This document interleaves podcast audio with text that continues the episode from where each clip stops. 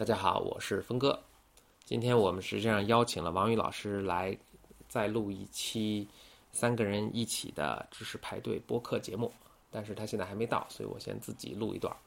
首先呢，我想邀请大家呢，如果你们觉得我们的节目有意思啊，把我们的节目介绍给你的朋友啊，让更多的人知道我们的节目。有越多的人来听呢，我们做这个节目也就越开心，我们也就越有动力。另外就是我们终于研究了。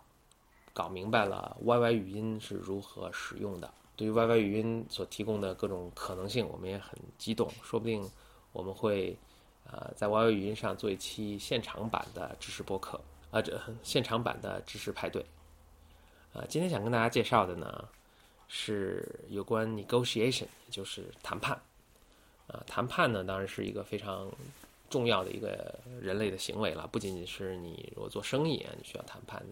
其实你就是一个普通的员工，你也需要跟公司、跟老板谈判你的，呃，薪水啊，你的假期呀，你的各种福利啊，嗯，呃，你要买一辆车，那你要跟这个车行去谈判这个车的价格，所以谈判是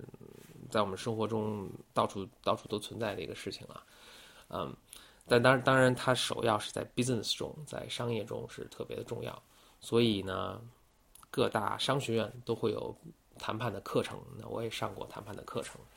那但实际上，在在 Stanford，就是我上商学院的这个地方呢，这个学校里面有三个，至少有三个院系都有谈判课，而且他们的风格各不一样。呃，首当其冲当然是商学院，然后呢就是法学院，然后呢在它的研究学院，就是叫一个 MSNE，就是 Managerial Science and Engineering，这个院系呢都有谈判课，而且他们的风格都不一样。法学院的谈判课呢，据上过的人跟我说啊，是一个更冲突、有点对立的一个风格啊，针锋相对、尺寸必争的这种感觉。那可能跟这个律师的这个行业特征也有关系。呃，MSE 就是这个研究学院他们的谈判课程呢，是一个更合作、更互利互赢的这么一个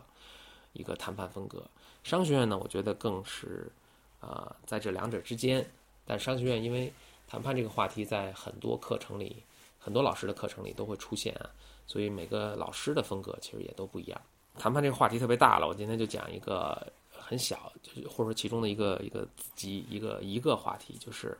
在谈判过程中，是你应该先给出你的条件，先给出你的 offer 呢，还是你等对方先给出 offer，然后你再做回应呢？呃，看似这么一个非常直接的问题，其实，嗯。不同的，咱们就说不同的教授吧，学校里不同教授有完全不同的这个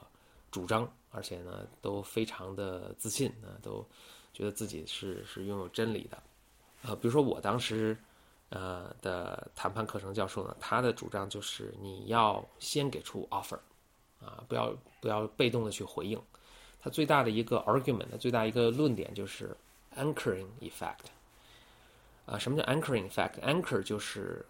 坐船让船固定住的这个锚，anchoring effect 呢，就是一个起到一个锚的一个作用。什么意思呢？就是当对方给出一个价位的时候，咱们假设是买东西啊，当对方给出一个比如说一千块钱的一个价位，那他实际上是在划了一个界限，就是说我们谈判要以一千块钱这个范围作为一个起始点。那人家说了一千块钱，你总不合适给人家还价到二十块钱，对吧？嗯。所以呢，就是他在这边就采采取了主动权，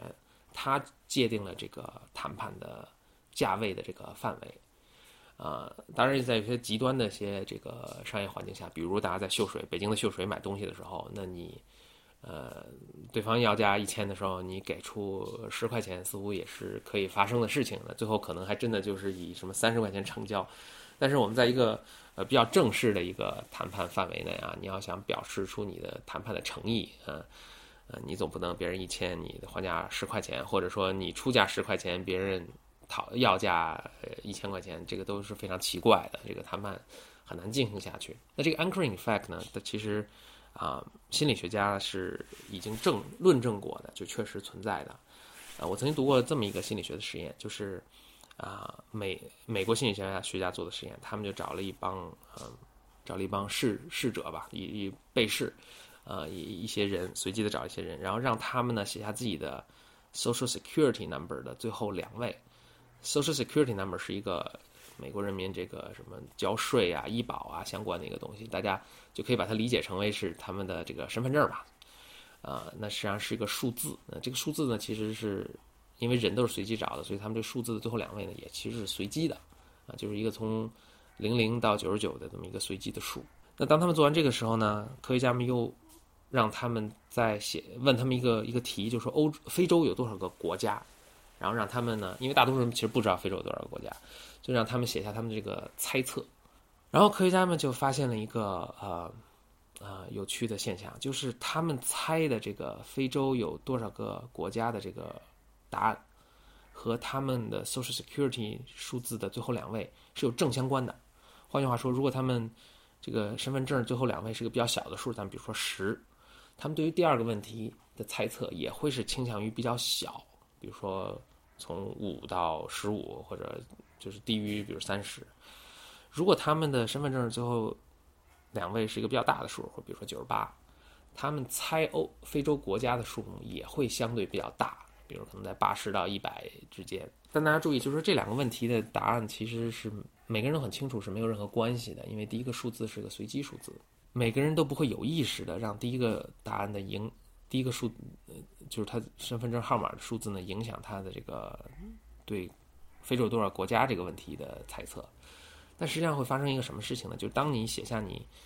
啊，身份证最后号码最后两位数字的时候，比如说十五，它就激活了你的，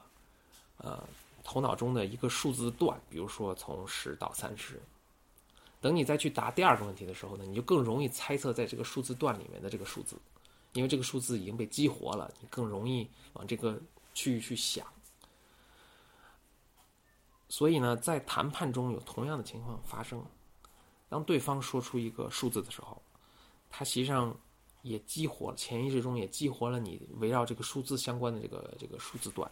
去影响你去跟他讨价还价，啊，给你造成了一个印象，就是好像在这个数字段周围的这个范围呢，是一个相对合理的一个一个范围，啊，这就是为什么我们的教授，我的那个教授就说说你一定要先去出价，放到一个你理想的，你希望。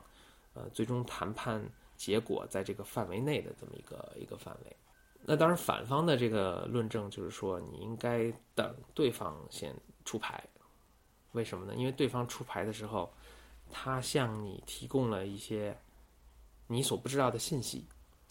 啊，而你如果呃有足够的这个意识强，你有足够的谈判经验的时候呢，他的这个 anchoring effect 呢，你是可以去把它弥补或者抵消掉的。啊，就你会想，OK，他肯定给了一个啊，比如说你要买辆车吧，他肯定给你一个相对高的价格，对吧？你去就刻意的把它去拉低，去弥补掉它的这个 anchoring effect。但是呢，在这同时呢，你收到了一个新的信息，也许他给出的价格还是远远低于你本来准备好要付的这个价格，对吧？所以其实，但他并，所以他并不知道你现在心中的这个价格是多少，但是你大概了解了他。渴望得到的价格范围是多少？所以这个两边也可想而知，各执一词，我觉得互相也不能说服对方。我个人的经验是，这个 anchoring effect 是非常非常现实存在的，而且即使你刻意的去弥补它的时候呢，你也往往不能够完全的抵消它的效果。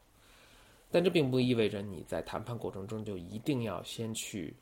作为那个第一个出价的那个人。这个都取决于你个人的经验啊。如果你是个谈判技巧很高的人，那你可以把它弥补到，把这个 anchoring effect 弥补到，呃，相对不那么重要，呃，或者它的重要性低于了你能够从对方的 offer 中获取信息量的这个重要性。在这种情况下呢，你其实就不必第一个去给出 offer。那总之吧，谈判是个非常。复杂的一个一个过程，一个非常复杂的一个人类行为，其中有很多这个斗智斗勇，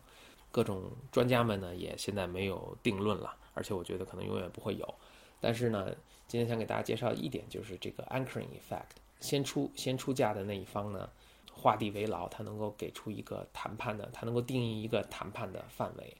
呃，那具体大家在谈判中具体要怎么出牌，先出后出呢？那就需要你根据当时的情况做出判断。